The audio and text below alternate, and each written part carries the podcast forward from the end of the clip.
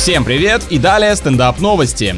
В Японии построили целую деревню из туалетов, а вы еще жалуетесь, что у нас квартиры-студии это просто кухня с ванной, и тут уже вообще только уборную оставили и все. На самом деле речь идет о специальном пространстве с несколькими общественными санузлами в городе Токио. Они обиты кедровыми досками и напоминают хижины, но назвали этот объект почему-то прогулка по лесу. Как вы понимаете, японцы в зеленых массивах по грибы не ходят, у них там одна насущная цель, ну максимум две.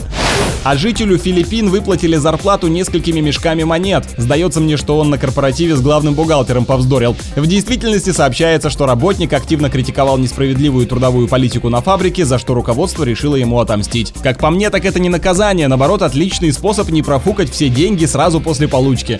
На этом пока все. С вами был Андрей Фролов. Еще больше новостей на нашем официальном сайте energyfm.ru.